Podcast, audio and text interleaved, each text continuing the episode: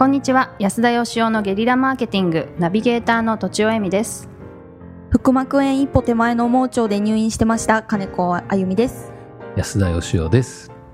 はい。では質問に入らせていただきます、えー私は個人事業主かっこ業種はデザイン事務所プラス広告代理店の下で仕事をしており約5年後には事業を完全に引き継ぐ予定です今後を考え新規顧客獲得のために訪問営業アポイント営業を行ってきましたがチラシの制作など既存の印刷会社や自作で十分という反応です。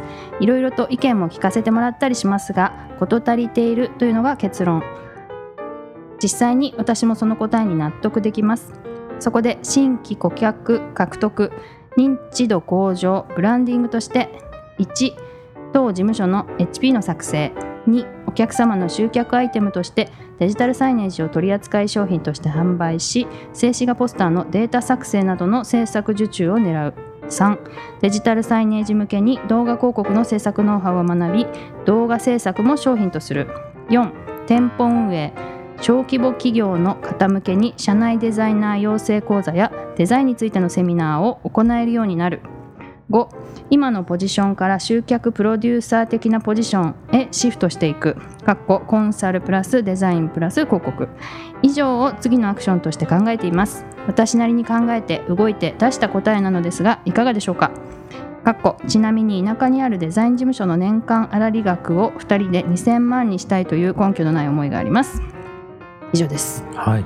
はいなかなかちょっと長かったですけどつまりあのデザイン事務所で働いてらっしゃるんですよね。はい。デザイン事務所に所属してていずれそこを引き継いでいこうとしててでまああの自分で今後仕事を取ってこようと思ってるけどチラシのデザインとかは別にデザイナーに発注しなくていいよと言われちゃうと。ということでホームページを作り直すとか新しい商品作るとかを考えてらっしゃると。はいデジタルサイネージっていうなんかあのテレビのモニターみたいなやつでですねそこになんか広告を静止画とか動画を流すっていう飲食店の前とかによく置いてあるやつですよね。はい、どうなんでしょう？今田舎でってありますけど2人で2000万っていうことは1人自分で年収1000万ぐらい稼ぎたいっていうことだと思うんですけどね。そうですよね。うん。じゃあ盲腸明けの金子さん。盲腸明けです。えっ、と年収1000万稼げますかね？私はですねそんな大層な金額を稼いだことはございませんでちょっとい想像がつかないんですが、えっと、ちなみに質問しちゃうんですけどデザインってそのいくらぐらいもらえるもんなんですか？通常。どうなんですか？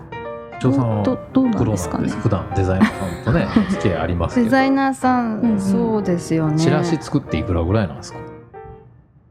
人によりますよね、あチラシ4、うん。A4 チラシ1枚はい。ペラだったらす数万円とか。あ。数万円例えば数5万とか10万円。取れる人はかなり結構有名な人とかじゃないですか。うん。なんですかね。あとはあの本当に広告例えば本当に大大企業がうん。大きな広告代理店におはい。願いする場合にはもっと高くなると思うんですよね。なるほど、そのコンセプトから決めたりとか、うん。あと例えばブランドロゴとかははい。あのもっと高くすあの本当にロゴ1個作るだけではいは億とかいう世界もありますよね。いなるほど。そうだからそなんですね。れデザインだけじゃなくてもう少しあのコンセプトを決めるとかいう、うん。あのもうちょっとこう段階がいろいろあるとは思うんですけど佐ね。藤柏さんとかね、うです何億も稼いでそうな方もいますよね。はい。なんかあのこの方の質問を読んでて僕が思うのはですね、はい。なんかこうやろうとしてることがすっごい幅広いじゃないですか。まあ、自社のホームページ作るっていうのはまだわかるんですけど、うんまあ、どんなホームページ作るとか何のために作るって大事ですよね。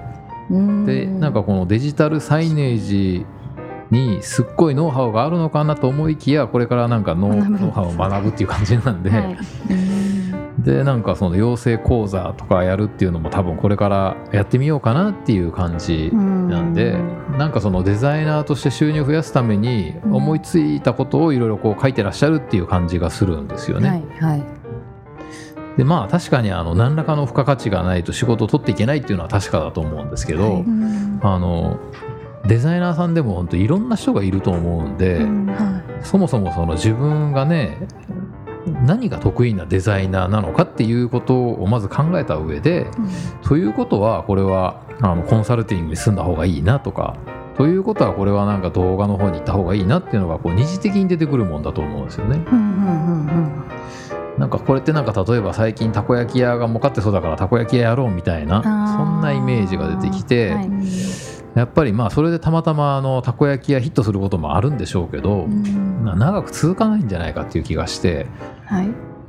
例えばその元から食べ物が好きで特にたこ焼きで自分はどうしても作ってみたいたこ焼きがあって、あるいはこう自分が運営してみたいたこ焼き屋があってそれを実現するために店作ったみたいな人が成功するんだと思うんですよね。うん。だからそもそもなんでデザイナーになったのかとかあのデザイナーとして人にどういう価値を提供したいのかとか、はいはいそれをまず自分の中でこう整理していってうん。でその延長線上としてやっぱり次やるべきことをね考えた方がいいんじゃないのかなっていう気は僕はするんですけど。そうですね。どうですか？そうそうですね。なんか。軽いですね、はなんだろう、まあ、確かにざっくりとしていて具体的な感じではないような印象はあるのでなんかこう実行するのがちょっとこれだとも難しすぎる気がしますけどね。い、なんかねそのなんていうのかな。入れ物にこだわってらっしゃるような気がして大事なのは中身だと思うんですよね。うん。つまりそのチラシ作るかポスター作るか動画作るかみたいなもんじゃなくて、うん。まあ、年収1000万稼ぎたいわけじゃないですか、はい。うん例えばチラシのデザインどうですかって言ったら「いや印刷会社に頼むから大丈夫ですよ」って言われて「うん。あそうですか」っていう感じじゃないですか、はい。うん。それはだからその商品にまだなってないと思うんですよね。そこどこどこの印刷会社よりうちの方がこんな面でいいですよっていうことが言えないとってことですよね。だからチラシシを作るだからデザインするっていうんじゃなくて、自分が作るチラシは他のデザイナーとか他の印刷会社が作るチラシとは根本的に違うんだと、うん、例えば倍売れるとか。バイオレルとかあの、うんうんお客さんが他の人にどんどんなんか見せたくなるとか、バズるとか。そうバズるとかで当然のことなんですけど1000万稼ぐってことは1000万以上の利益をお客さんにもたらすっていうことじゃないですかなるほど。例えばチラシ1枚1000万でも別にいいわけで、うんはいはい。このチラシ使ってくれたら御社の売り上げが1億増えますよっていうんだったら、うんはいはい。喜んで多分1000万払うと思う。ああ確かにそうですよね、そうだそうだ。でそんな保証してくれるのって言うんだったら自信があるんだったら保証すりゃいいじゃないですか、自信があれば。はい。上がった利益のじゃあ1割をくださいと。はい。うんで印刷会社さんで発注して作るのと同じ反応だったらいりませんと報酬を、うんって言ったら買ってくれる人いると思うんですよね。うん。でもし仮にこの人が作るデザインが非常になんか厳しい話なんですけど印刷屋さんで作るのと反応が同じなんだったら、はい。それは売れないと思うんですよ、あはあ、はい。はい。なるほどね。い、だから、うん。あなたの商品は何なんですかっていうことだと思うんですよね。はい。うん。だからその例えばラーメン屋さんでも、うん。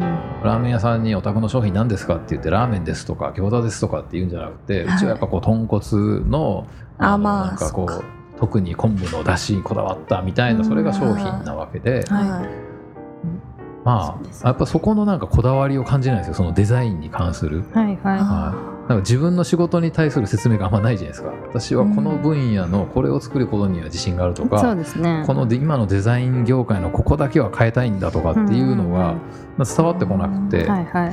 とにかくその何か新しいことだって1000万稼ぎたいっていう感じなんで、うんそこをやっぱ変えないと1000万にはいかないんじゃないかなっていう気は非常にするんですが。はい。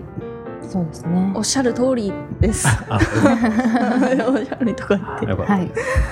うんじゃあまとめますと、はいまずまあ得意なこととかデザインに対するこだわりみたいなものとか、はい。あと何が好きとか強みとか、うん。まあ、そもそもその商品は何なのかというところをしっかりあの整理してから、はい。えっと、作戦を練っていったらはい。私はだからあのなぜデザイナーになったのかとかですね、そのデザイナーって何する仕事なのとか、うん。いいデザイナーと良くないデザイナーどこが違うのっていうことをはいはい。ちょっと一回ちゃんと考えてみた方がいいんじゃないかなっていう気がします。そしたらこうパッと何か見えてくるのかもしれないですとね思います。はい。はい、ははい。ということで、ということではい、本日の質問は以上とさせていただきます。はい。どうもありがとうございました。ありがとうございました本日も番組をお聞きいただいてありがとうございます。番組への質問ご意見はブランドファーマーズインクのホームページからお問い合わせください。またポッドキャスト番組を自分もやってみたいという方は podcastproduce.com からお問い合わせください。来週もお楽しみに。